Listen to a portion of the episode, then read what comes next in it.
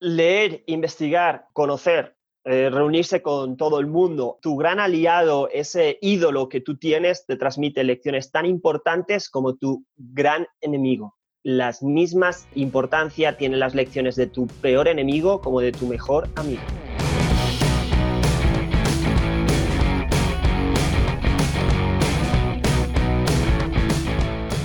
Hola, ¿cómo estás? Te doy la bienvenida al podcast Mentalización para Emprendedores, donde juntos nos preparamos para despertar la conciencia. Yo soy Eric Seguel, soy parte de un grupo secreto de innovadores del que tal vez nunca has escuchado hablar. No buscamos empleo, lo creamos. De hecho, planeamos nuestro destino y lo ejecutamos. Mira, existen cosas que sabemos que cambian la vida de las personas. Emprendemos diferente. Descubrimos nuestro talento y luego lo convertimos en un negocio. Así fluimos. Trabajamos inteligente luchamos en contra de nuestro propio ego y contra el tiempo. Utilizamos un sistema probado para generar ganancias reales y luego lo automatizamos en el Internet. Somos personas con visión de cambiar el futuro cumpliendo nuestros sueños. Sí, somos emprendedores como tú y estamos hackeando el sistema.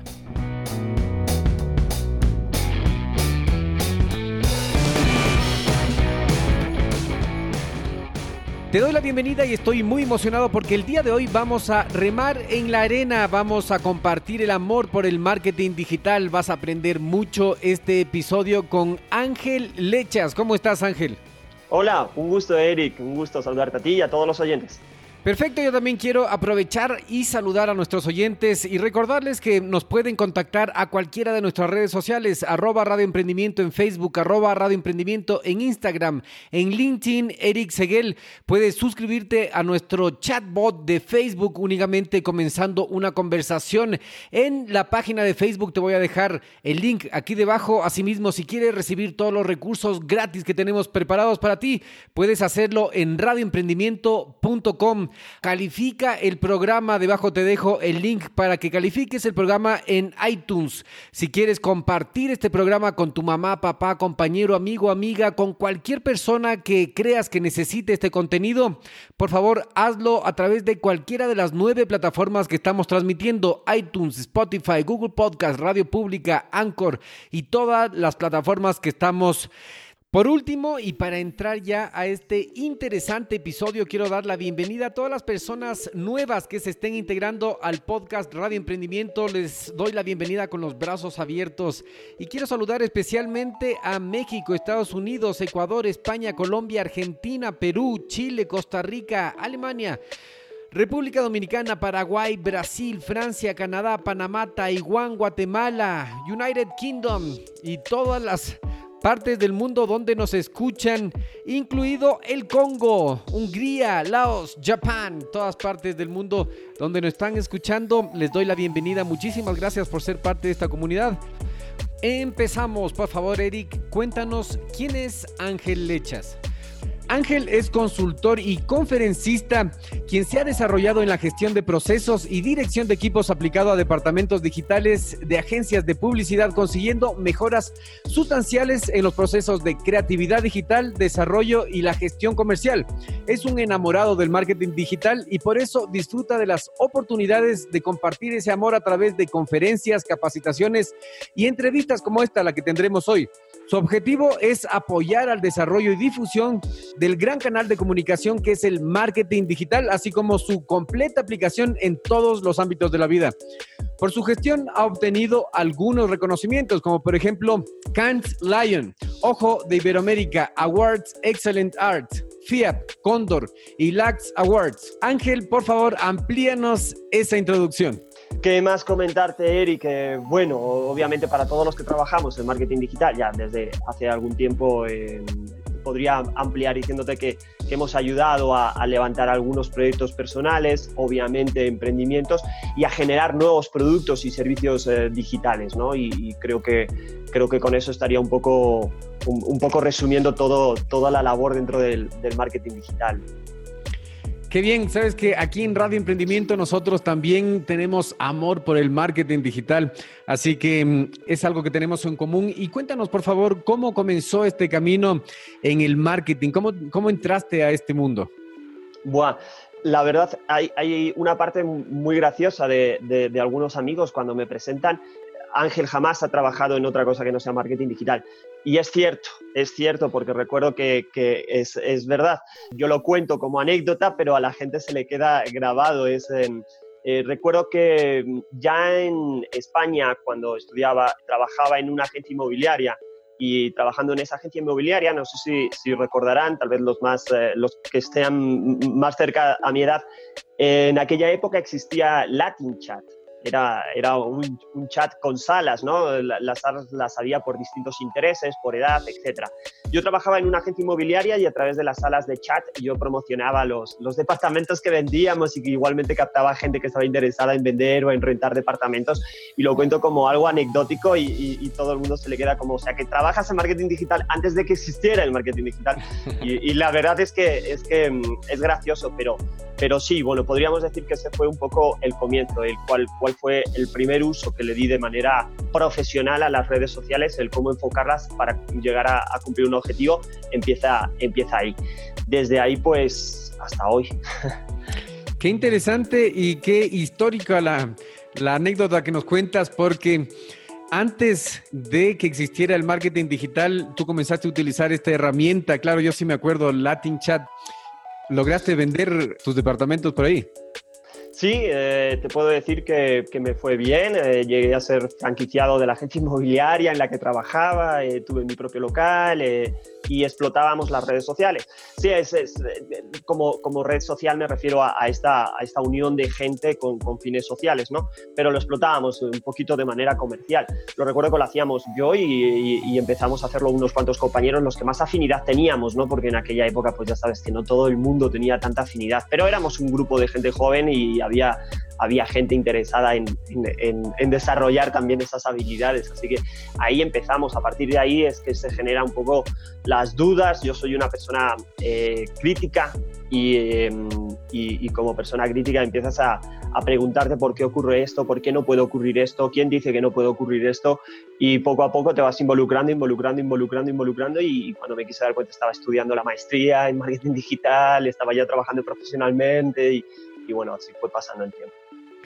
Excelente. Y mm, en base a esa experiencia que tú tienes desde inicios del Internet y del marketing digital y de las ventas a través de todas estas herramientas tecnológicas que se van, que se van desarrollando, ¿cuál es tu visión del marketing digital respecto a las redes sociales? Bueno, hay, hay, hay, muchísimas maneras de enfocarlo. Eh, una de las, de las cosas más importantes cuando hablamos de marketing digital, yo creo que, y eh, estoy convencido, Eric, que con los años, eh, con la experiencia, vas a, yo creo que muchos de los oyentes van a coincidir, yo creo que hemos aprendido a ser humildes. marketing digital no es una ciencia exacta. Eh, em, no, es, no es una, ni siquiera es una metodología correctamente asentada, es una, es una metodología que tiene una base social, está basada en la, en, la, en la psiquis del ser humano y por lo tanto la variación es enorme. O sea, imagínate, la psicología tiene muchísimos más años, eh, centurias enteras de, de experiencia y aún así el método científico con el que tratan los psicólogos hace 50 años no tiene nada que ver con los métodos científicos de hoy, o, aprovechan las bases, pero ya cambiado por completo, ¿no? Entonces los psicoanálisis y, demás, que, tanto trabajaron algunos, hoy por hoy ya están modificados, cambiados, sirvieron de base en su momento. Imagínate con el marketing digital que tiene cuánto, 10 años, 15 años. Entonces, lo primero es que eh, eh, a la hora de hablar de, cuál es el futuro del marketing digital, hay que ser humildes, hay que reconocer que no lo podemos identificar, que, cambia demasiado rápido, que está apegado a la tecnología y por lo tanto el cambio no es paso a paso, como a veces eh, intento explicar. Los cambios, cuando tienen que ver con la tecnología, los cambios suelen ser saltos saltos muy grandes. Entonces, eh, si nos recurrimos un poquito a, la historia, a ver cómo la tecnología ha cambiado en otras áreas, podemos sacar un una, imagen paralela, un paralelismo que, nos sirva como ejemplo.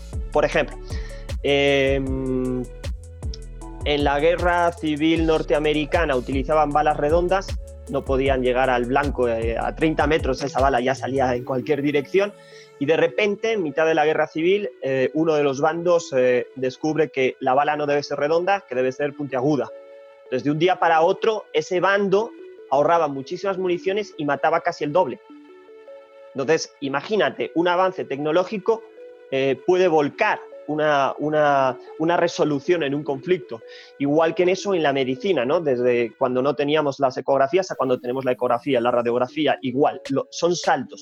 Y el marketing digital o, el marketing en sí, porque el, el campo digital le afecta al marketing en todo aspecto, el marketing está pegado a la tecnología. Entonces, de repente llegará una herramienta, por ejemplo, que nos ayude a trabajar mejor eh, la data y vamos a desaparecer. Ahora bien, más allá de, qué herramientas eh, eh, sobrevivirán o cuáles se desarrollarán, lo que sí te puedo decir es mi visión personal de hacia dónde van algunas de las herramientas que estamos trabajando hoy por hoy que le damos tanta importancia. Hoy por hoy trabajamos mucho, por ejemplo, con mailing. Hablamos mucho de las campañas de mailing, las campañas de mailing. Las campañas de mailing son campañas de bases de datos. Y el mailing es una forma de adquirir base de datos. Hoy por hoy Cualquier emprendedor puede coger su base de datos de mails y en lugar de mandarles un spam o mandarles un, mail y, ver cuántos te aperturan, ese 3% menos del 3% que te van a aperturar, puedo coger la misma base de datos y mandarla en Facebook.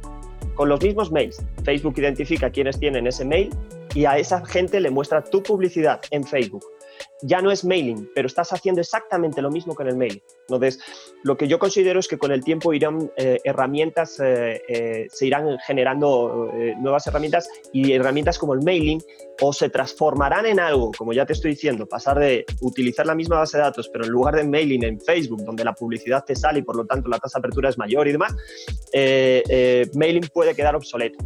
Las redes sociales, mucho se ha hablado de ellas. 10, 15 años para que la gente siga usando redes sociales. A partir de 10 o 15 años ocurrirá como en el BlackBerry.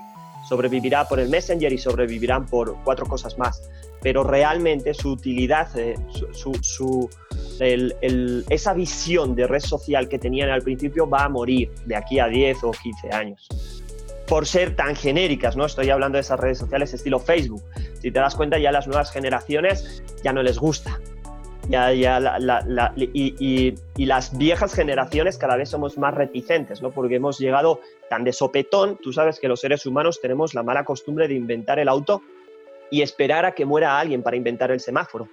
Entonces, lo mismo nos ha ocurrido con las redes sociales hemos creado Facebook, hemos creado Instagram, hemos creado WhatsApp y después nos hemos dado cuenta de que no teníamos ningún sistema de seguridad que nos protegiera contra hackeos, ataques, robos de identidad, robos de tarjetas de crédito, eh, eh, pedofilia, por ejemplo, por ponerte un caso ya extremo, ¿no? Entonces, eso nos ha hecho que ahora estamos reculando, ahora estamos siendo mucho más cuidadosos. Y ese cuidadoso, para ti o para mí, ya no tiene problemas. Si ya no te han hecho nada en Facebook, es muy difícil, que ya te has acostumbrado a Facebook, es muy difícil que, que lo cierres. Pero las nuevas generaciones les hemos transmitido esa prevención. Y la nueva generación lo que hace es, ya no confío tanto en eso porque mi papá me ha dicho, porque la gente habla, porque en la prensa leo. Entonces, poco a poco irán utilizando nuevas herramientas y nuevas redes sociales.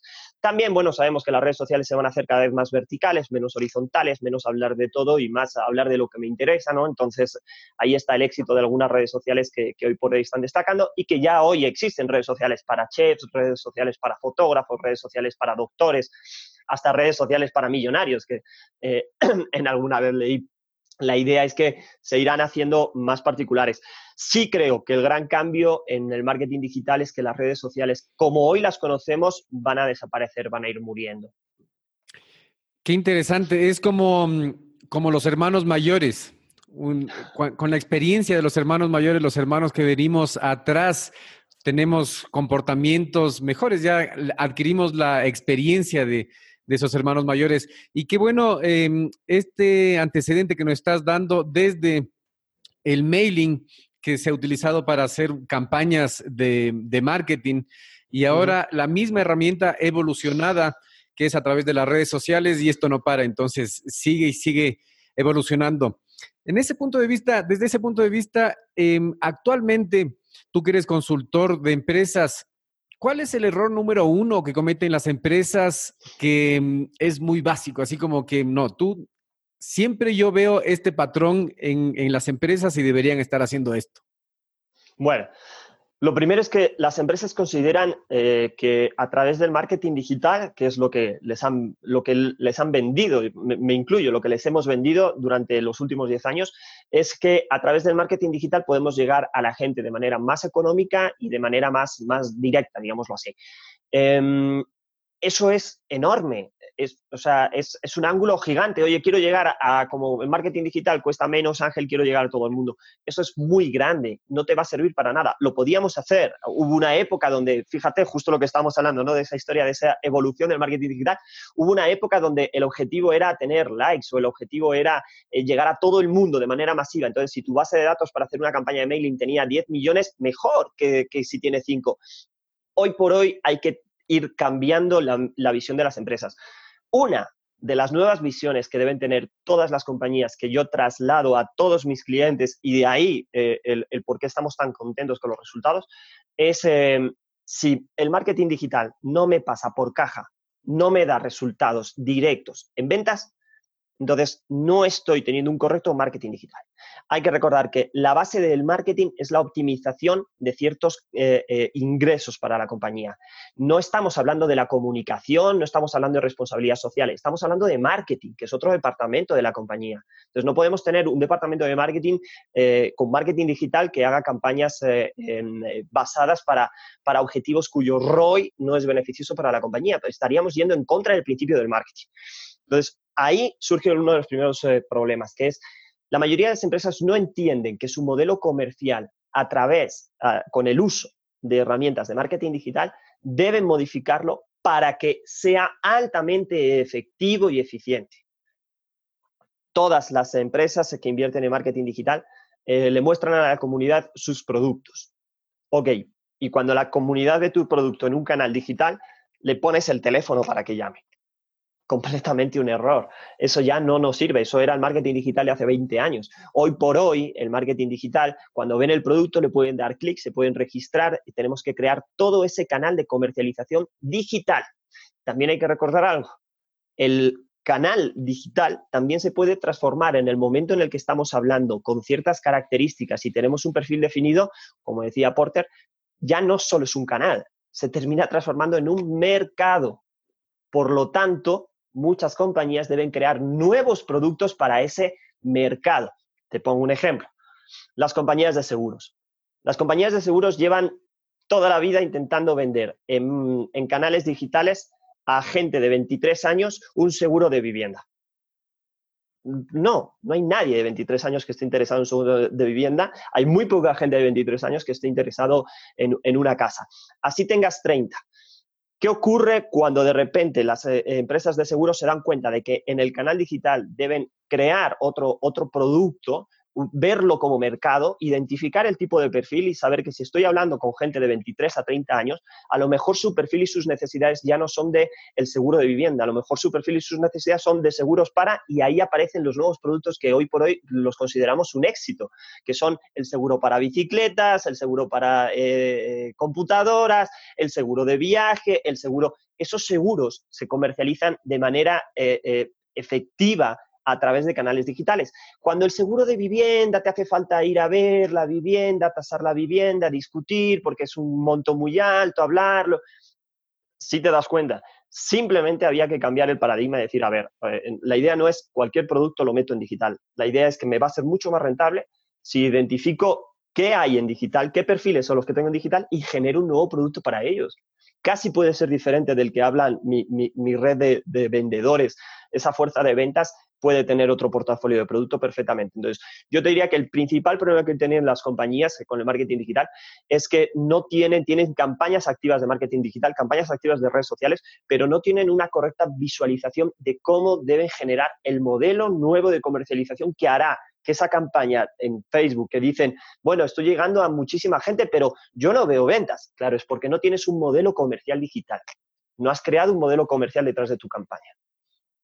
Exacto, eh, las, las métricas que estamos midiendo no tienen que ser, por ejemplo, de cuántos likes, como tú dices, tengo, sino cuánto retorno de la inversión, cuánto estoy sacando de ese dólar que pongo en la campaña, cuánto me vuelve, me vuelve 50 centavos, me vuelve un dólar, cuánto me cuesta adquirir un cliente y de ahí a dónde lo voy a llevar en la escalera de valor.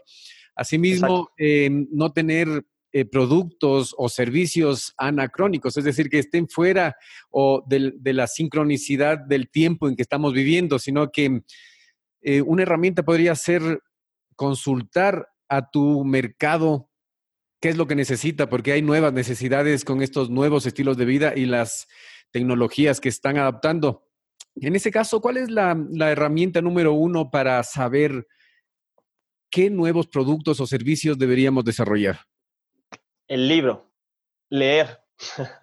Esa es la nueva herramienta que le recomiendo a, los empresarios.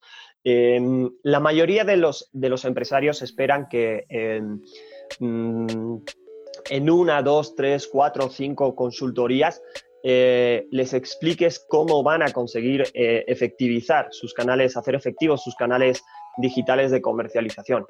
Y es complicado, es complicado porque no digo que todos los empresarios, pero, pero sí tenemos un grupo importante de empresarios que, eh, para los cuales explicar el, marketing digital todavía es algo muy complejo muy complejo, que no han leído blogs, que no leen noticias alrededor de, lo que está ocurriendo en el mundo, que no leen noticias de cómo los autos ya son autónomos por completo, o sea, ya sin volante, acaban de presentar el último modelo, un éxito tremendo en eh, el último modelo de auto francés sin volante directamente para que vayas viendo la televisión mientras el auto te lleva a tu destino. Entonces, cuando, cuando mostramos, hablamos de, de cómo reacciona el nuevo público, ocurre que primero requieres una capacitación, una formación, el trasladarles, el hablarles para qué sirve Facebook, cómo es eh, esta otra red social, para qué sirve esto, por qué el mailing consideramos que no, por qué esto sí, sí, sí. Entonces, mucho de, eso se podría adelantar em, consiguiendo que, los empresarios y los tomadores de decisiones en las compañías más importantes em, estuvieran actualizados, em, estuvieran capacitados, se involucraran en, los misterios del marketing digital, el por qué ocurre esto, por qué ocurre aquello. Creo que eso aceleraría con mucho. Tú sabes que, el primer problema para que las empresas en la transformación digital, el primer problema este, tiene que ver con las personas. El primer obstáculo son las personas. No, no, no es la tecnología de la compañía. La tecnología, mm, hoy pones la tarjeta de crédito y mañana la tienes. Eh, las personas no. Hoy le das una, una, capacitación y mañana te toca volver a repetirle y pasado te toca eh, primero invertir poquito porque no se fía, aunque se lo has dicho mil veces. Entonces, eh, eso, eso es un poco... Lo, yo creo que, que, que por ese lado las compañías tienen un reto importante. Capacitar al personal o como siendo crudo, no crudo, siendo realista, digámoslo así, eh, capacitar al personal o, seleccionar al personal, identificar qué personales son los que están impidiendo esa, toma de decisiones y sacarlos. Sacarlos. Eh, yo, he conocido muchísimos gerentes de marketing que están completamente de acuerdo con, lo que tú dices, pero a la hora de implementar no implementan nada y pasan los meses y pasan los meses y pasan los meses y te das cuenta que la empresa está perdiendo por eh, una o dos o tres decisiones que no se están tomando adecuadamente o que les da miedo, que, no se atreven, que el presupuesto es muy ajustado, mejor hagamos lo de siempre. Entonces, eso es el principal inconveniente. Leer. Leer es el, ejercicio más sano, nos lleva al futuro, nos lleva al pasado, nos muestra los errores, nos muestra los aciertos y, cualquier lectura es positiva para, para este campo, ¿no? Para el, campo en el cual no hay una bola de cristal que nos defina exactamente qué va a ocurrir.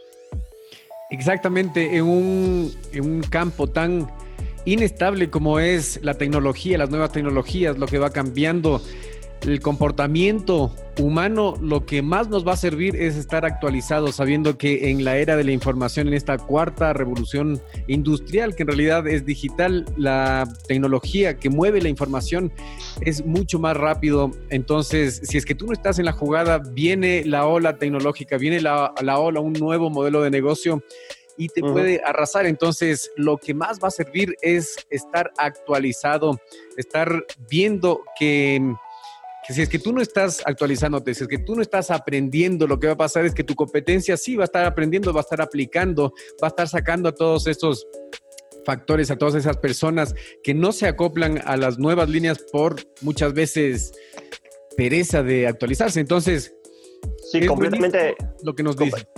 Completamente de acuerdo. O sea, te, pongo un ejemplo claro. Me han llamado tres veces en cinco años, tres veces de, distintas eh, empresas y asociaciones de taxistas para que, eh, que, competir contra, contra las aplicaciones tan famosas que, existen como Cabify y Uber, que les ayude desarrollando una aplicación móvil. Y las tres veces me ha tocado rechazarlo, eh, explicándoles por qué no va a funcionar el desarrollar una aplicación móvil, explicándoles que el secreto está en el modelo comercial, no está en la aplicación. El, justo lo que hablábamos antes, ¿no? El decirles, veréis, llegáis tarde, ¿Cómo que llegáis tarde? Llegáis tarde. El modelo comercial de esas aplicaciones se basa en el número de taxis que tienen afiliados. Yo pido un Cabify en cualquier parte y, me llega el Cabify en tres minutos, en cuatro minutos, en cinco minutos. Para eso te hace falta tener 20.000 taxis en una ciudad. Mínimo 15.000, 12.000 taxis en una ciudad. Ok, pero eso te bastaba empezar con 5.000 taxis en una ciudad hace seis años, hace cinco años cuando llegaron las aplicaciones. Hoy tú me pides que desarrolle una aplicación. ¿Cómo voy a desarrollar una aplicación? ¿Cuántos taxis sois? No, somos 200 en la cooperativa. Ok, entonces el modelo comercial de que yo pida un taxi y que como sois 200 no me llegue nunca, vas a, desarrollar una aplicación, vas a entrar en una serie de gastos que jamás se van a ver eh, retribuidos porque esa persona va a darse cuenta que tú no le llegas nunca el taxi, porque tu modelo comercial, tu aplicación existe, el canal de comunicación es el mismo, pero tu modelo comercial de tener 200 taxis, no, no, no has visualizado que ese es el secreto y no tienes 20.000. Y aunque tuvieras 1.000 y 2.000 y 3.000, te va a llevar años crecer y competir duro contra, contra estas empresas y al final eh, te toca, como te digo, justo eso, explicarles porque, que, que en estos casos que ya no tienen solución, que, que, la solución parte desde otro lado, ya no el crear una, una aplicación e intentar competirles. ¿no? Entonces, eh, eso, por ejemplo, es, eh, eh, grafica muy claramente lo que estábamos hablando tú y yo de, de, de, cómo esta nueva revolución digital está cambiando todo, incluidos los modelos comerciales. Ese es el punto. Y es increíble porque el primer error que mucha gente comete es pensar que la herramienta, las tácticas digitales son lo que hay que cambiar o en lo que hay que enfocarse cuando uno debería ir más atrás, enfocarse cuál es su sistema, pero aún más atrás, cuál es su modelo de negocio, cuál es su mercado. ¿Cuál es su mercado? ¿A qué mercado le está apuntando? ¿Cuál es su mercado? Y más atrás, la mentalidad de cada uno de, de las personas del equipo de trabajo. Sí, o sea, el por qué te consumen. Eh, eh, hay muchos emprendimientos y eso es un, error habitual. Tú me preguntabas cuál es eh, el, primer error que cometen las empresas. Las empresas cometen esos errores, ¿no? Identificando a empresa como un grupo de gente tomadora de decisión. Pero los emprendedores cometen otro error igualmente grave, que es el emprendedor comete el error de enamorarse de su creación. Es su hijo y se enamoran de su creación. Entonces, cuando le llegas y le dices, ya, lo que pasa es que tu modelo comercial está mal. Tienes un producto X para gente que pide un producto X más Y. Hay que modificar el producto o hay que cambiar el servicio. No. ¿Por qué? Porque estoy enamorado. No quiero cambiarlo, porque esto es así, porque lo amo, porque llevo 20 años, porque esto lo creé yo, porque esto tal. Y tú te das cuenta que el coche va hacia el precipicio y, no consigues convencerle y los argumentos no va a funcionar esa relación porque el argumento básico de este emprendedor es quiero que mi producto se mantenga así, quiero tener éxito con este producto, caiga quien caiga, pase lo que pase. Ok, eso sabes que lleva al final a, que muchos de los buenos emprendimientos o son adquiridos por gente que sí tiene visión, las grandes empresas que te ven y te, te, compran el emprendimiento, o la parte necesaria para ellos tomar las decisiones, o mueren en el proceso de, no, no me interesa. Entonces, en digital lo vimos con eh, Suricat, que era una, una, aplicación que inventaron unos chicos muy jóvenes para transmitir en vivo desde, desde, desde Twitter eh, y, les, intentaron comprar. Y eh, yo leí en la noticia en el periódico que se negaban, que decían que jamás iban a vender.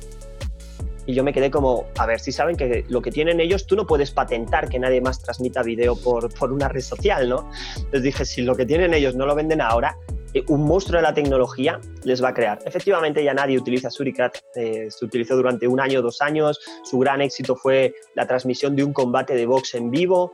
Eh, como era un combate de box en vivo y no habían pagado derechos de retransmisión, les demandaron encima. O sea, pobre desastre para, para gente que estaba tan enamorada de su producto, no quería perder el control, pero no se dio cuenta que la única manera de sobrevivir era cediendo a lo mejor parte de ese control o, o, tomando las decisiones con un conjunto de gente más grande. Entonces, y eso lo vemos habitualmente. Qué gran error para todo emprendedor y ahora, ahora en esta era que toda empresa también debería estar en estado beta, en estado de... Ajá, permanente. ¿Para dónde va la, el mercado, porque un, eh, un error muy común es enamorarse, como tú dices, del proyecto y querer querer meter tu proyecto en el mercado cuando el mercado te está rechazando y no ir al mercado? ¿Qué es lo que necesita? Exacto, o sea, eso lo vemos, lo vemos mucho y creo que por eso nos hace falta más asesoría, más consultoría a nivel ya profesional. Lo vemos mucho entre los emprendedores. A mí me da mucha pena que cuando te habla alguien de una feria de emprendimiento, ya sabes, puedo ponerte en una lista lo que voy a encontrar. 10 stands de, este tipo de comida, 10 stands de este otro tipo de bebida, 10 stands de este tipo de aplicación, 10 stands de chicos que están hablando de esto, 5 restaurantes modelos nuevos eh, que quieren franquiciarse, 4 tal. Entonces, eso ya de por sí es un error, es un error emprender en una dirección tan complicada. Por ponerte un ejemplo, es cuando alguien descubría una mina de oro. Claro, está muy bien si te sumas al carro en el momento idóneo, ¿no? A la, primera caravana que va hacia la mina de oro. Pero si quieres ir 20 años después, cuando llegas, ya hay una ciudad entera, millones de personas, todo el mundo picando, se han levantado legislaciones, hay impuestos, hay, hay grupos de poder, ya es más caro picar porque ya hay legislaciones nuevas, ya es más caro tal, es más caro. Y, todavía hablas con esos buscadores de oro y, sueñan con la idea de llegar y encontrar la pepita. Eso ya se disminuyó por completo. ¿Por qué? Pues porque te has metido en un segmento en el cual ya hay muchísimos buscadores de oro. Busca níquel, busca, e, emprende de otra manera, emprende algo en medicina. Yo hablaba el otro día con, unos jóvenes que me, me vinieron em, a la oficina y me pidieron, oye Ángel, ¿qué opinas de este proyecto? Tenemos un proyecto nuevo para, para automoción, eh, automotriz eh, aquí en, Ecuador. Y una de las cosas que, les decía era, ¿te, has fijado en todos los problemas de seguridad informática que tiene el Ecuador? ¿Cómo? Digo, ¿has escuchado el, sistema del 911 famoso adquirido en China con todos los problemas y tal? Ah, sí, sí, sí. ¿Qué ocurre si te pusieras a trabajar en eso? ¿Tú crees que el Ecuador no necesita un software fiable, seguro, hecho aquí en el Ecuador, con todos los grandes eh, eh, profesionales que existen en el desarrollo de software, en inteligencia artificial? Eh, si tú desarrollas eso, te das cuenta que serías el único en lugar de entrar a lo mejor en otro segmento donde sabes que hay 500, que sois 800 en el mismo segmento, en el mismo, que, estamos hablando de, una problemática tan mundialmente conocida que ya no solo compites contra tus 500 personas, sino que además compites contra otros 500 de, Japón, contra 5 eh, millones de, China, contra 3 millones mucho más avanzados en Estados Unidos, contra toda Europa, porque estás apuntando a un segmento muy, muy grande, por ejemplo, o muy común. Entonces, eh, sí creo que, que, en el emprendimiento deberíamos tener también esa guía, esa asesoría eh, de, ayudarle a la gente a identificar correctamente dónde quiere emprender y que corre, más correctamente todavía, que sepa que su producto debe ser diferenciado de la competencia por grandes diferencias, que no me digas que las grandes diferencias son esos pequeños detalles que, luego los consultores vemos y decimos, eso que para usted es una gran diferencia a nivel comercial no es una diferencia y por lo tanto los eh, consumidores no lo, no lo constatan como una diferencia, es una diferencia para usted pero no es una diferencia realmente en el mercado, no es un diferenciador y por lo tanto no se puede convertir en una ventaja competitiva. Y, al final, justo lo que tú dices, ¿no? Los, productos, esos productos con tanto cariño levantados, no tienen un buen modelo comercial, no se elaboraron correctamente y no tienen una ventaja que explotar de manera comercial. Ángel, me queda muy claro entonces que el deber de los emprendedores, de los empresarios, es estar actualizado y ver la, foto grande, ver todo el bosque y no solo el árbol que se está viendo. Entonces, si es que estás entrando a un modelo de negocio, entérate de todo el modelo de negocio, cuál va a ser tu diferenciador comercial, qué va a diferenciarte exactamente y, no ser uno más y competir solo por precios sino que tiene que haber ese, ese ingrediente de innovación. ¿Sabes que me, me, pareció muy interesante lo que dijiste de los buscadores de oro? Y usando esa misma analogía, también te escuché que dijiste que mm, el mailing tiene un porcentaje de apertura del 3 o menos por ciento, entonces ya no es, ya no es una buena opción. Em, ¿Tú crees eh, en, en, la época del oro de California, por ejemplo, los que más ganaban dinero no eran los buscadores de oro, sino los que vendían las palas? Ahora hay muchos autorrespondedores hay muchos autorrespondedores con funnels de venta que te, te, autorresponden. Em, ¿Cuál es la verdad de tu percepción del mailing aquí en nuestro mercado? Em, verás, Ecuador es un mercado pequeño y al ser un mercado pequeño, todo lo que tiene que ser masivo, aquí lo podríamos llamar micromasivo. Entonces, eh, cuando tú hablas de el universo eh, de compradores, de consumidores eh, para un producto o un servicio X, en el Ecuador de 14 millones, mi universo es un millón. Entonces, adquirir una base de datos de em, el 30% de esa gente son 300.000. ¡Wow! En cualquier parte del mundo que tú digas, adquirir la base del 30% de mis consumidores es enorme. Pero cuando dices adquirir una base de datos de 300.000 con una efectividad del 3% o una efectividad del 5%, del 5 con un open rate, con una tasa de apertura tan baja, sabes que vas a empezar a tener problemas. Ya no puedes rentabilizar eh, el producto si es que con ese producto tú ganas 15 centavos, 10 centavos, 20 centavos. Entonces, eh, la idea está en conocer correctamente, asesorarte correctamente para que alguien te indique y te diga, si sabes que podemos hacer lo mismo con, tu base de datos en lugar de que te abran, justo lo que hablábamos, ¿no? en lugar de que te hablan eh, 50.000, 30.000, 20.000 personas, eh, podemos hacer lo mismo con esa base de datos y que los 300.000 vean tu publicidad de otra forma. Le puedes sumar creatividad, puedes hacer eh, distintas acciones, puedes segmentar. Hoy por hoy el Big Data nos ayuda a identificar, por ejemplo, los barrios o las zonas donde están agrupadas nuestros consumidores. Entonces, tal vez hacer una actividad digital llamativa en esa zona o en ese barrio es mucho más impactante para todos tus consumidores que, hacerle mailing. Entonces, eh, creo mm, que, la gran herramienta de mailing y la efectividad que tiene, hay que valorarla, volvemos a lo mismo, ¿te acuerdas cuando al principio te decía, yo soy muy crítico y, esa, y el, ser tan crítico me hace ser muy pragmático? Entonces, a mí cuando alguien me llegue y me dice, tengo una base de datos eh, en China perfecto, ofréceles aceite de oliva. Pero claro, es que si la base de datos de China son mil millones y te compra aceite de oliva el 3%, es decir, solo 3 millones, estamos bien, ¿no? Estamos bastante bien para, empezar y para hacer un negocio vía mailing. Bastante bien. Pero si lo trasladamos a los números del Ecuador, a lo mejor al final con 20.000 o 30.000 compras, no te sirve igual, porque a ti el costo de producción es lo mismo que del producto que se va a vender en esa base de datos en China.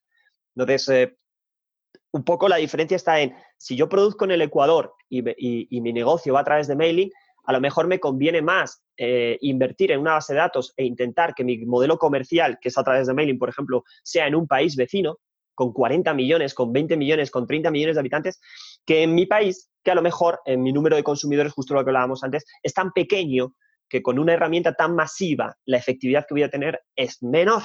Si a eso le sumas que tu competencia no es que esté callada, tu competencia está publicitando a la misma gente que tú y le está ofreciendo lo mismo que tú.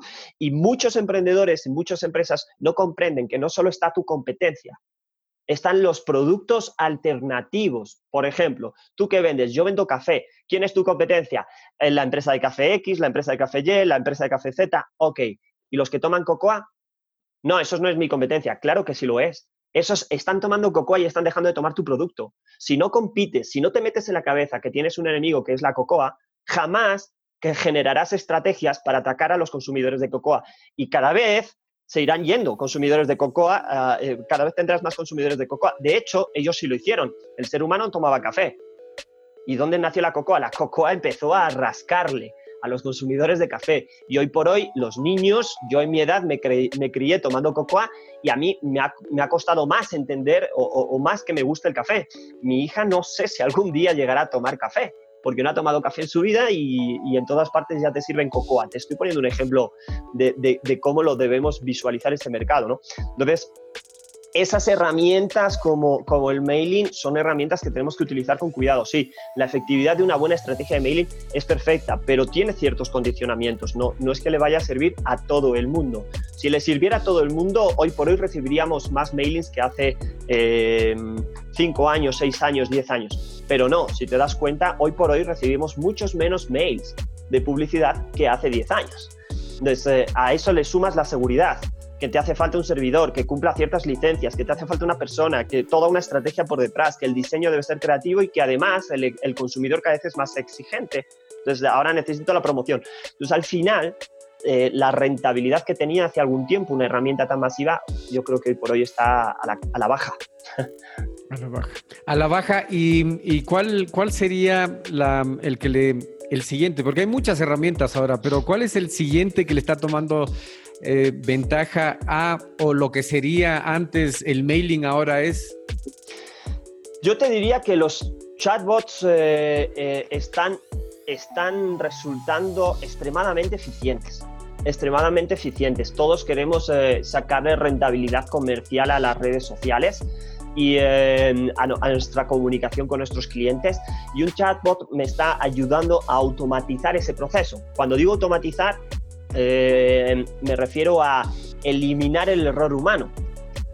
Entonces, eh, eh, yo el otro día veía con un, con un, cliente, con un cliente nuestro en el cual teníamos la estrategia en chatbot era preguntarle al cliente, hola, eh, ¿quieres uno de nuestros servicios o quieres ver nuestros productos? Es un mensaje automático que te sale cuando alguien responde, cuando alguien, me escribe. Y le dije, no, no, no, no pongas nuestros productos. De una dile, hola, buenos días, ¿cuál de estos productos te interesa? Y acortamos dos pasos en, el, en la cadena de comercialización porque el cliente ya toma contacto, un vendedor con el cliente sabiendo qué producto quería la persona interesada, cuando antes el prolegómeno era eh, eh, eh, em, identificar primero, hablar con el cliente para ver por qué nos contactaba. No, directamente esos chatbots nos pueden ayudar a pasar, como decíamos antes, ¿no? a saltar esos escalones de, del asesor comercial que al principio es educado y que se hace el simpático y demás.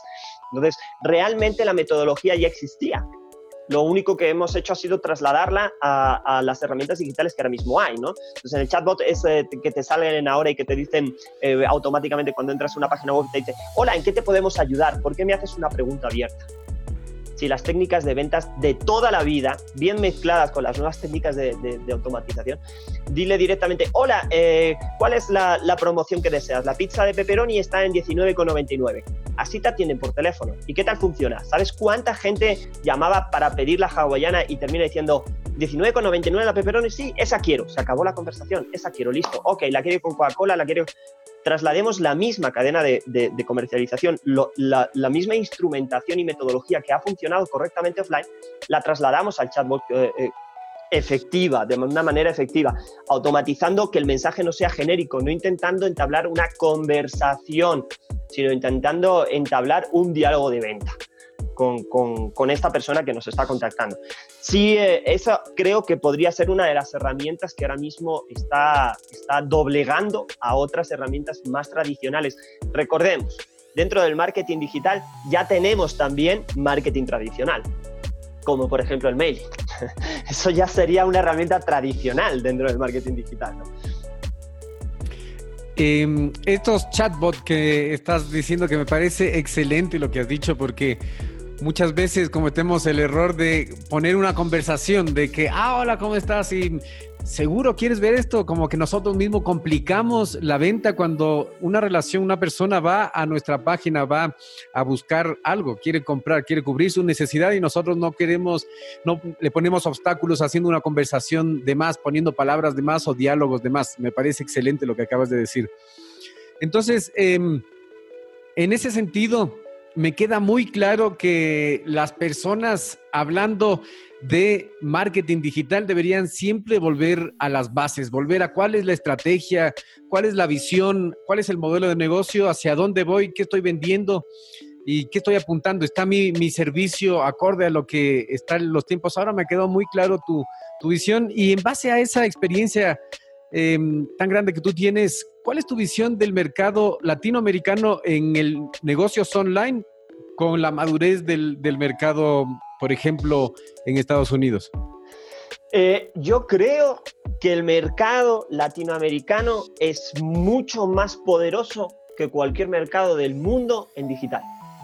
Y te voy a explicar bien por qué. Lo primero, para, para, cerrarte el comentario que decías antes, es comentarte que para conocer correctamente de marketing, conocer de comunicación, conocer de ventas, o eh, tiene principios, es un área social.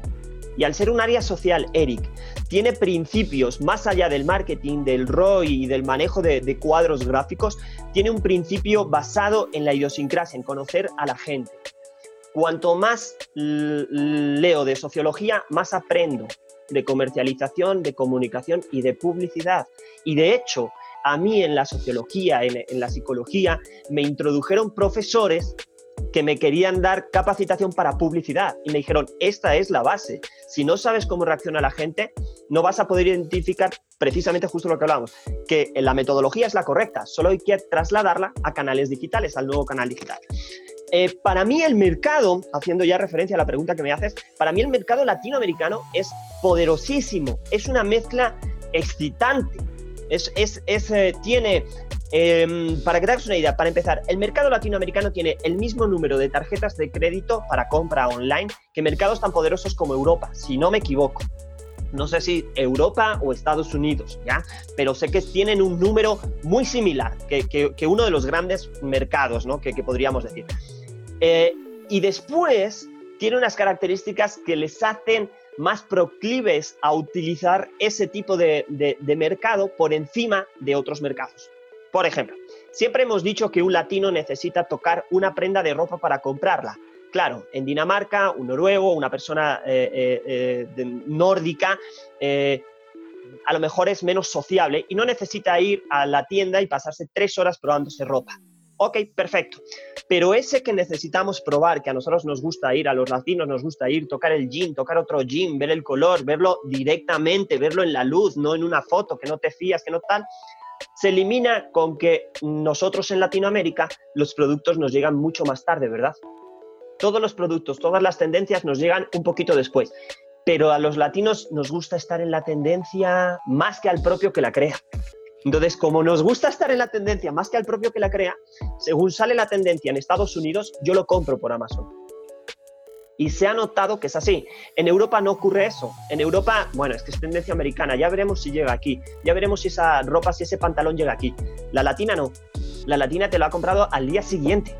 Cuando tú ves las, ventas de iPhone y ves las filas, las colas de, gente que hay en iPhone, el 30 al 40% de esa gente que está haciendo fila son latinos o de ascendencia latina. Tienen ese carácter sociable de me gusta la tecnología, me gusta estar a la última, me gusta que sea parte de la conversación con mis amigos la tecnología, no la que yo tengo, no en la parte vanidosa, sino es que en mi grupo de amigos hablamos de tecnología, hablamos del nuevo iPhone, hablamos de la cámara, hablamos de tal, y por eso estoy aquí haciendo fila.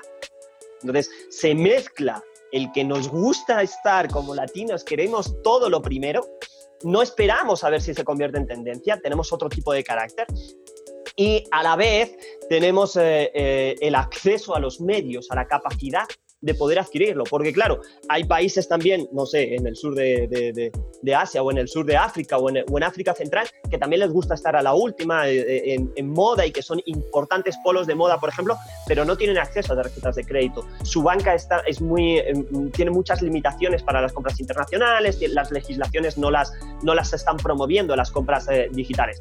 Pero en Latinoamérica no. Tú sabes que en Latinoamérica el discurso está en que nos debemos abrir más y abrir más y abrir más.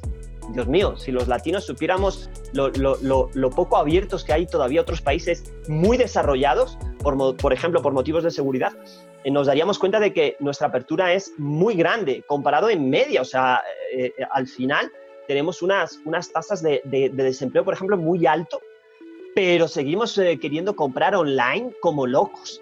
Y, eso nos hace un mercado muy excitante para todas las marcas. ¿eh? Las marcas mundiales, estos datos que te digo, son las conversaciones que hay en, foros en, otros países, en otros continentes, de, por qué el mercado latinoamericano es tan emocionante, es tan, es tan importante para, multinacionales gigantes. Qué increíble, me, motiva mucho saber eso, que el, que el mercado latinoamericano esté, sea tan movido y es, y es debido a nuestra cultura, a nuestro, nuestro calor de estar ahí en, la moda, estar en lo nuevo. Eso comparado, por ejemplo, para mm, tu país, que es España, ¿cómo está España? Porque yo veo, por ejemplo, mucha gente, muchos emprendedores jóvenes que han tenido éxito en España con infoproductos, con cosas que, se mueven, se mueven mucho ahí en España y están llegando ellos para acá. ¿Cómo, cómo es el, mercado comparado para España? Eh, verás, en el mercado, comparado, comparado el mercado de compra con España, te puedo decir que España es uno de los países de Europa, creo que está el primero o el segundo, o máximo en el top 3 eh, debe estar eh, en los países en los que se, ha desarrollado eh, la comercialización digital. Pero claro, volvemos a lo mismo. Tiene unas condiciones que son muy replicables en Latinoamérica. ¿Cuáles son esas condiciones? Son un país que tecnológicamente está bastante avanzado, Sí, mm, cuando digo bastante avanzado me refiero a que no, es que signifique que, en España estamos desarrollando computadoras como locos, para la audiencia especialmente, sino me refiero a que los acuerdos comerciales que tienes en España hacen que la computadora te vale muy barata, igual que un BMW te cuesta 20.000 dólares, 20.000 euros en España, por los acuerdos comerciales. Entonces, no me hace falta que en España desarrolle computadoras y se hagan buenos eh, eh, desarrolladores de software, se, se eduque correctamente a los desarrolladores de software. Me hace falta tener un buen acuerdo comercial. Entonces, en España, se daban esas características de eh, acceso a la tecnología de manera relativamente económica, ¿no? Eh, eh, avances en tecnología importantes también en España, pero además se le sumó un ingrediente que es necesario siempre para desarrollarse y que todos los emprendedores lo tenemos siempre en mente. tú aprendes a nadar cuando llegas al río. Y en España hubo una crisis importantísima en el año 2008 una crisis que destrozó a España, una crisis en la cual la gente dejó de comer fruta porque no podía pagarla. ¿Y sabes qué ocurrió? Que los productores de fruta dejaron de vender fruta porque la gente no podía pagarla. Entonces, el siguiente paso, ¿cuál fue? Los productores de fruta empezaron a desarrollar sus canales comerciales digitales. Y la gente empezó a comprar la canasta de naranjas directamente al productor en Valencia. En Murcia se producen mucha, muchas hortalizas, muchas verduras, pero en Murcia hay un Internet estupendo y hay tecnología y hay universidades. no es que esté subido en lo alto de una montaña y que nadie llegue y que no llegue la tecnología. No, no, es Murcia, es una ciudad importante. Entonces, en Murcia ese productor creó su e-commerce y le dijo al de Madrid, oye, la cadena de suministro, la, la, cadena de comercialización es la que hace que la fruta tú no la puedas pagar, pero yo soy el productor, te la vendo en tanto. Y claro, los precios eran la mitad o menos y la gente empezó a comer fruta, pero tenías que comprarla con a través de canales digitales. A través de que un montón de gente se quedó sin empleo, ¿qué es lo que ocurrió en España? Se desarrolló el emprendimiento y empezaron a surgir eh, grandísimas empresas como son eh, eh, empresas que hoy tienen principios españoles como Tinder, empresas como grandes aplicaciones que se han ido desarrollando y todas esas compañías salieron de un necesito aprender a nadar porque ya me llegó el río y ahora es cuando tengo que nadar. La suerte es que cuando nos dimos media vuelta teníamos acceso a tecnología, teníamos unas buenas conexiones de Internet, sabes que España es un país plano, entonces allí el GPS funciona de maravilla, eh, sabes eh, eh, que tenemos buenas universidades, entonces teníamos buenos desarrolladores de software, buenos animadores, buenas, buenas mm, mm, tecnólogos y con todo ese medio ambiente pudimos desarrollar y empezar a trabajar en, un montón de, aplicaciones para el campo digital. Gracias a eso, hoy, 11 años después, lideramos la comercialización, porque claro, el generar tanto producto y tanto servicio digital lo que hizo fue acostumbrar al mercado a que fuera más necesario. Un mercado que ya tenía la necesidad porque ya no podía hacer la compra de manera normal. Voy a la tienda y me compro un celular. No, mm, prefiero buscarlo más barato online. ¿Qué hicieron? Salieron un montón de portales de venta de tecnología, de venta de equipos, de venta de, productos, de venta de servicios, de comercialización.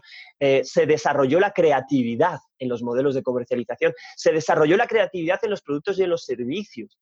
Y eso hizo, ahora mismo, por ejemplo, sabes que hay una aplicación en España que está teniendo un éxito tremendo, que es una aplicación que te eh, hace, te paga dinero por rentar tu plaza de garaje, tu plaza de parqueo. O sea, Tú tienes una plaza de parqueo, la registras, es como registrar un Cabify o como registrarte un Airbnb. Registras tu plaza de parqueo. Cuando alguien va a, ese barrio, sabes que Madrid, en, toda España, tú sabes que en Europa no tenemos plazas de parqueo y no puedes hacer túneles porque todo está lleno de catacumbas, de, mausoleos, etc.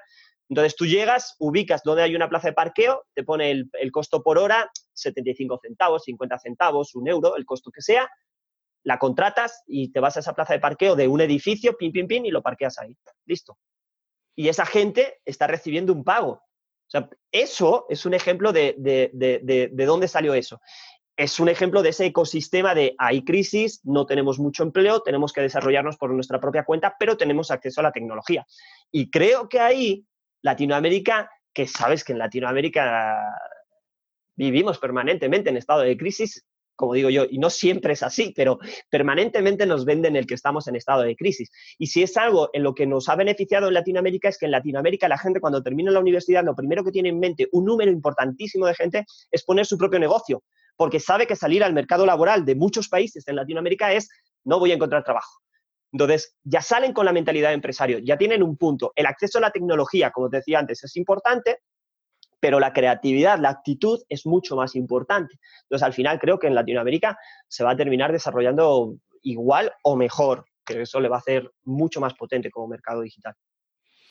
Increíble cómo la necesidad les, les avivó la creatividad y sale toda esta, toda esta creación de aplicaciones y de venta directa y este concepto de uberización de todos los, los servicios, los productos. Así es, así es. Es una conversación que podríamos tener eh, muy largo tiempo. Em, sin embargo, quiero cambiar un poco de tema y preguntarte qué... Em, si tuvieras la oportunidad de volver en el tiempo y, encontrarte tú cuando comenzaste, ¿qué consejo le darías? Em, aprende a decir no. Aprende a, evaluar un proyecto y decir, qué pena, con todo, con todo mi amor, esto ya no va más. Creo que ese es el mejor, el mejor consejo. Durante muchos años nos han vendido la idea de persiste, persiste, persiste, persiste, persiste. Sí, persistir es el secreto del éxito y también es el secreto de muchísimos fracasos grandes. Cuando tú hablas, cuando tú lees eh, libros de, fracasos o, ves, yo veía ahora recientemente algunos, algunos capítulos de una serie en Netflix que se llama Losers. Y, te cuentan la historia de, de, qué pasó con el que quedó segundo en las Olimpiadas, porque el que quedó campeón todo el mundo lo conoce, pero el que quedó segundo, ¿qué pasó con él? Y, ves muchas de las historias y te das cuenta de que muchos de los fracasos eh, no tienen tanto que ver con el producto, con el servicio, sino tienen más que ver con nuestra actitud ante el mercado. Eh, con ese, justo lo que hablábamos antes, ¿no? Con ese decir, bueno, este negocio va hasta aquí, eh, o este producto me gusta, pero hasta aquí llega. Y a partir de aquí tendré que trabajar o hacer otra cosa, o inventar otro producto, o modificarlo por completo, o matarlo y reinventarlo, o volver a dar a luz a otro servicio diferente. Y creo que eso sería un consejo que me daría también a mí mismo, porque creo que a todos nos ha pasado el, el que persigues a la chica, la chica, la chica, la chica, la chica, la chica, hasta que la chica te dice, oye, ya, ya, ya basta, ¿no? Ya te he dicho que no 80 veces, ¿no? Pero es que a mí me han enseñado que el que persiste consigue... Sí, también el que persiste se puede llevar una demanda por acoso, por, ponerte una, por ponerte una analogía, ¿no? Entonces, fíjate, el que persiste puede conseguirlo y otros muchos no. Entonces creo que también es importante a mitad de camino, igual que tú haces tus objetivos para quiero cumplir esto, quiero llegar a tanta plata, quiero tal, ponerte al lado. Si no llego a cumplir este objetivo, es un punto más a favor de dejar el negocio. Si no se da esto en este tiempo, es otro punto más a favor de dejar el negocio o de, dirigir, cambiar el volante, la dirección del barco en estos puntos. Eso es importante que lo tengamos en cuenta para desarrollarnos de manera exitosa y no estar toda la vida fracaso tras fracaso, porque ¿cuántos fracasos has tenido? Eh, cuatro. Cuatro y tienes 60 eh, años, o sea, lógicamente cada fracaso te ha llevado 20 años de tu vida, 10 años de tu vida, darte cuenta de que no era el camino. Entonces tenemos que acortar eso. ¿Cómo hay que acortar eso? Siendo más críticos, siendo más eh, vivaces, más crudos, más realistas, identificando correctamente, que alguien dando las pautas para identificar correctamente, le decir este proyecto ya no va, punto lo quería mucho, lo invertí mucho, pero ya no va más y punto. Eso también puede ser parte del secreto del éxito. Increíble tener la capacidad de reacción y, clasificar, filtrar todas las señales que te va dando la vida y decir, hey, aquí hay un pare, ya no más por aquí, puedes cambiar un poco de, camino, puedes virar aquí a la vuelta o, definitivamente cambiarte de, de ruta. Ajá. Excelente. Sabes que em, nosotros aquí nos gusta leer mucho. ¿Cuál es la fuente de información que deberían estar utilizando los emprendedores, empresarios o un libro que pueda recomendarnos? Eh, bueno, la, fuente de, información realmente hoy por hoy, eh, yo amo los libros, pero realmente la, fuente de información que te tiene al día, eh, puedes buscarte o una red social que te mantenga al día, que hablen de tus temas favoritos, por ejemplo, una red social como Twitter, puedes estar eh, siguiendo a autores de tecnología o a autores de emprendimiento, a, gente exitosa que cuenta sus, métodos, sus técnicas eh, perfectamente. Entonces yo diría que los canales digitales puedes encontrar, yo a cualquier persona le recomiendo que google, no, no, no, no, quiero decir este es el mejor porque, porque no considero que uno sea el mejor, creo que depende para ti de cómo hablen, el tono en el que hablen, de qué temas hablen, cuál es la variedad de temas. Pero googlea, googlea los, los 10 mejores blogs del mundo de tecnología y ahí tienes 10 para, para seguir, síguelos. Yo recomendaría también mucho que sigan eh, podcasts eh, eh, como el tuyo, creo que hoy por hoy es una herramienta enorme. Yo cada vez utilizo más los podcasts, por ejemplo, en el auto, en lugar de, de la música. Em, me entretiene más que, que, la música, es como escuchar las noticias, pero de lo que yo quiero, de lo que a mí me interesa, de, de, mi gusto, ¿no? Y a mí eso me, me, parece, me parece importante también que lo traslademos a la, a la nueva generación. Y en libros, eh, yo te recomendaría, o sea, sí me gustaría que la gente leyera un poco sobre eh, los consumidores, sobre la psiquis, sobre por qué reaccionamos de una manera o, de otra, eh, por qué tenemos eh, esta manera de pensar de un producto nuevo, qué diferencia hay entre el miedo, el terror, el pánico, eh, por qué em, miedo es una palabra negativa si es algo desconocido. Eso lo encontramos leyendo sociología, leyendo psicología, leyendo estrategia, cómo, cómo, la gente actúa. Entonces yo, yo recomendaría, voy a recomendar un, unos libros, ¿te acuerdas que antes te decía que, que tuve, tuve una persona, un, un formador que me, me, introdujo y tengo una anécdota muy graciosa con él. Eh, él? Él venía desde fuera, venía desde Colombia y claro, a mí me trasladaron a otra ciudad para recibir una capacitación con él. Entonces, pues ya sabes, recibes al capacitador y vámonos todos a cenar. Nos fuimos todos a cenar juntos y el uno no podía, el otro no podía, el otro no podía, el otro no podía. Y al final quedamos él y yo. Entonces íbamos en el taxi, íbamos conversando de qué leemos, de qué leemos, y yo le dije, ah, pues mira, yo leo esto, esto, esto, estoy leyendo ahora tal, tal, tal. Ok, ok. Y llega el día siguiente el capacitador en, el aula, el primer día de clase, da la clase y lo primero que dijo, lo recordaré siempre, fue muy gracioso. Eh, lo primero que dijo es, bueno, voy a recomendar leer algunos libros. Ya me he enterado de que mi amigo Ángel ayer me vino contando que él ya ha leído esos libros, pero justo de esos vamos a hablar. Esos libros eran la trilogía de, de Escipión, que es eh, la trilogía de, del Africanus, que es, que es, un general romano que se llama Escipión. Y eh, me encanta porque eh, es uno de esos losers. Es, uno, es un general romano que derrotó a Aníbal, todo el mundo ha escuchado hablar de Aníbal, de lo gran estratega, de cómo conquistó Roma y cómo pasó 20 años con su ejército en, Italia y nadie le podía echar de Italia y él pasaba por allí.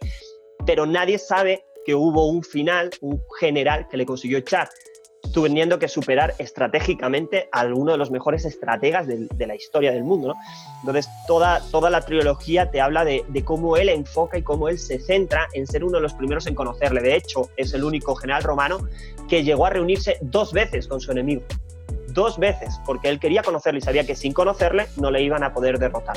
Entonces, yo, yo recomendaría leer la, la trilogía de Africanus. Y ahora estoy leyendo un libro muy interesante que se llama Psicopolítica, que tiene que ver con la política, pero tiene mucho más que ver con cómo reaccionamos ante, ante ciertos estímulos. Eh, él es de un coreano, se llama eh, Bi, Jun Chul Han, creo, y eh, em, Chul Han, y, y tiene muchos capítulos que te habla de, de, del Big Data. Y a mí me, me, lo regalaron, me lo regaló mi mujer, y, em, y me pareció interesantísimo ver cómo cómo estamos llegando a una nueva era de, una segmentación que ya puede volver a, a, a, llamarse hasta un nuevo clasismo, digámoslo así, eh, puesto que eh, ya segmentamos tanto la publicidad, yo con eso me sentí muy identificado, segmentamos tanto la publicidad que puede llegar un momento en el cual eh, hoy a ti, si no lo puedes pagar, a ti jamás te va a llegar una publicidad de Mercedes. Si hacemos bien nuestro trabajo en canales digitales, a ti no te va a llegar una publicidad de Mercedes porque a lo mejor tú no lo puedes pagar, ni te va a llegar una publicidad de un tour turístico de lujo y tampoco las de las casas de lujo. Por lo tanto, podemos llegar a un nivel de desinformación increíble y solo pensar que estamos viviendo en un mundo con una serie de cosas porque nadie nos informa de las otras, porque se ha hipersegmentado.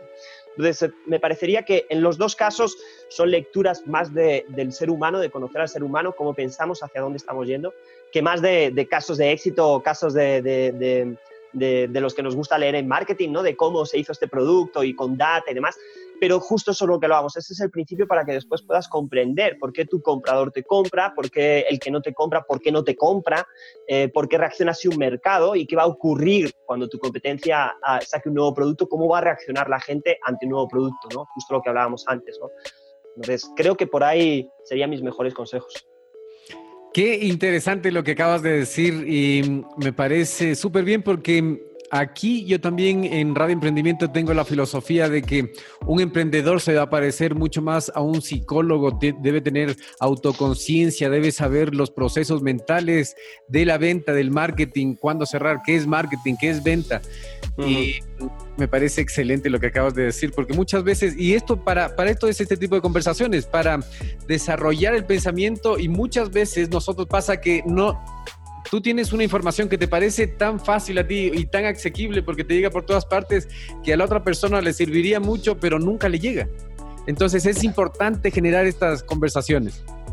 Exacto, exacto. Estoy, estoy completamente de acuerdo. Y qué bueno que haya nuevos canales, que, haya gente que ya esté con, con, podcasts eh, como el tuyo, eh, para que fomentemos eso de una manera cada vez de, articulado de distintas formas para que cada uno lo aproveche de la forma que más le convenga un mastermind de, mentes que, generen más información de valor y útil y, este tipo de consejos pequeños que te cambian la vida.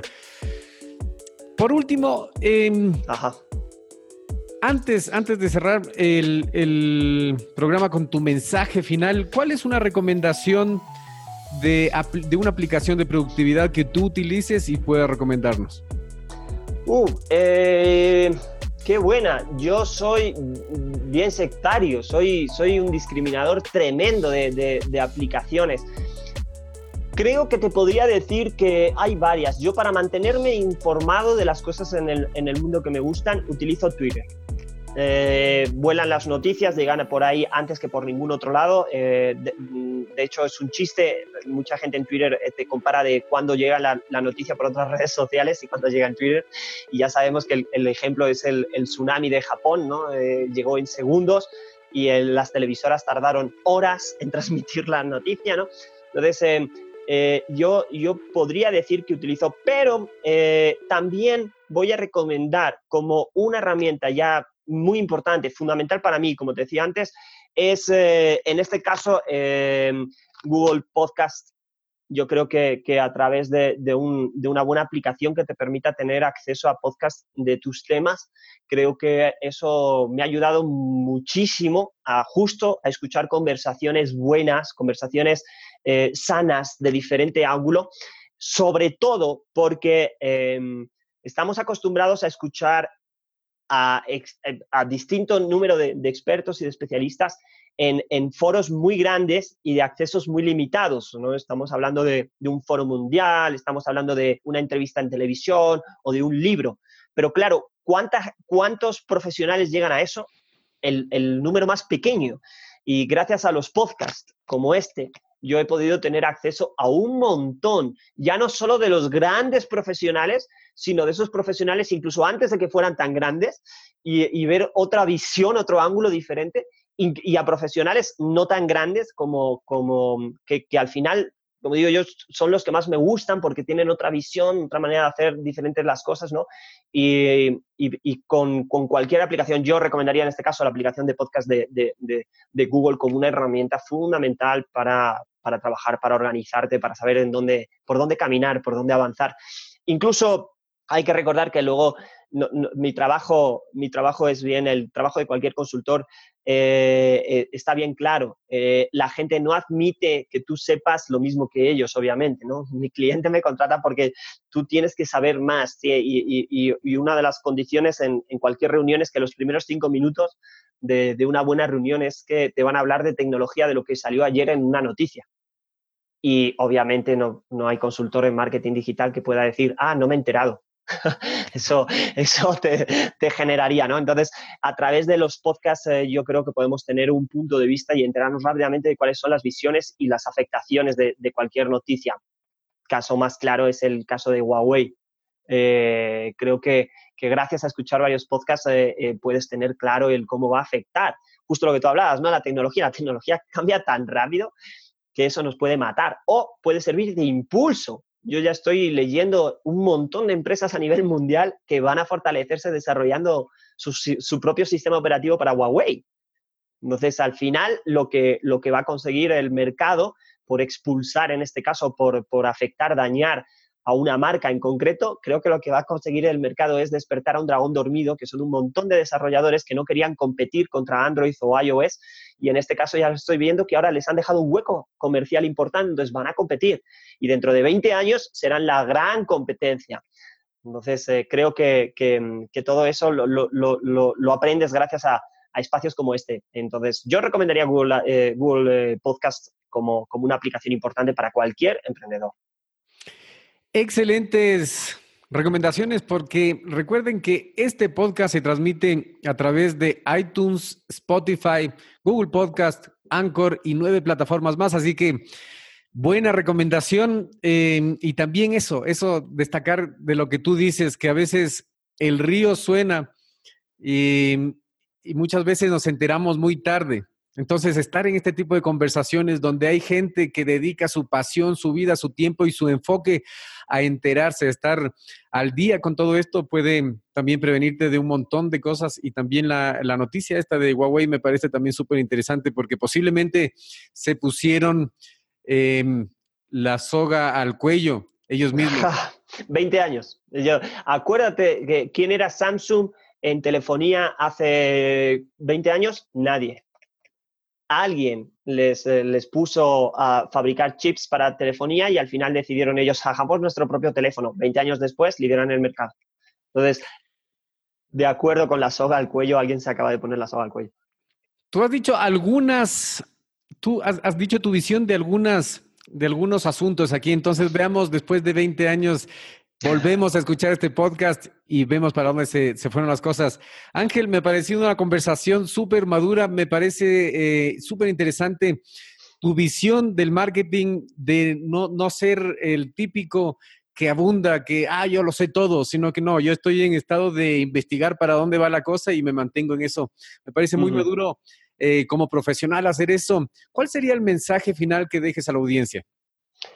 Eh, leer, investigar, conocer, eh, reunirse con todo el mundo. Em, tu gran aliado, ese ídolo que tú tienes, te transmite lecciones tan importantes como tu gran enemigo. Las mismas importancia tienen las lecciones de tu peor enemigo como de tu mejor amigo. Como el libro que leíste, se juntó el personaje ese dos veces antes de atacar para entender qué estrategia tenía que utilizar. Ah, exacto, exacto. Y al final lo que consigues es no solo conocerle, sino hacer que él te conozca.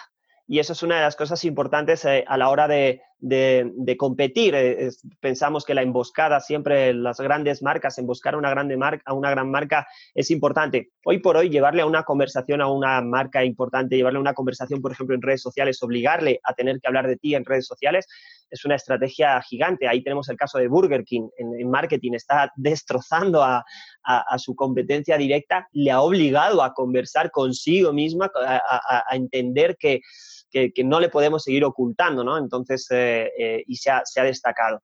Eso te pone en, la esfera y te hace comprender mejor eh, contra qué luchas. Interesante. ¿Dónde pueden encontrarte las personas que están escuchando? Bueno, en mi Twitter es eh, alolechas, alolechas eh, como Twitter y en LinkedIn. Eh, creo que a través de esos dos canales es donde mejor me, me, expreso y más me expreso. Así que por ahí, por ahí nos estamos viendo siempre que quieras, Eric. Ángel, ¿cuál sería tu despedida para toda la gente que te ha escuchado aquí muy atento? Nada, lo primero, darte las gracias, te vuelvo a decir, yo, yo soy un gran investigador, me gusta estar al día, me gusta leer y creo que es, parte positiva y tenemos que, participar.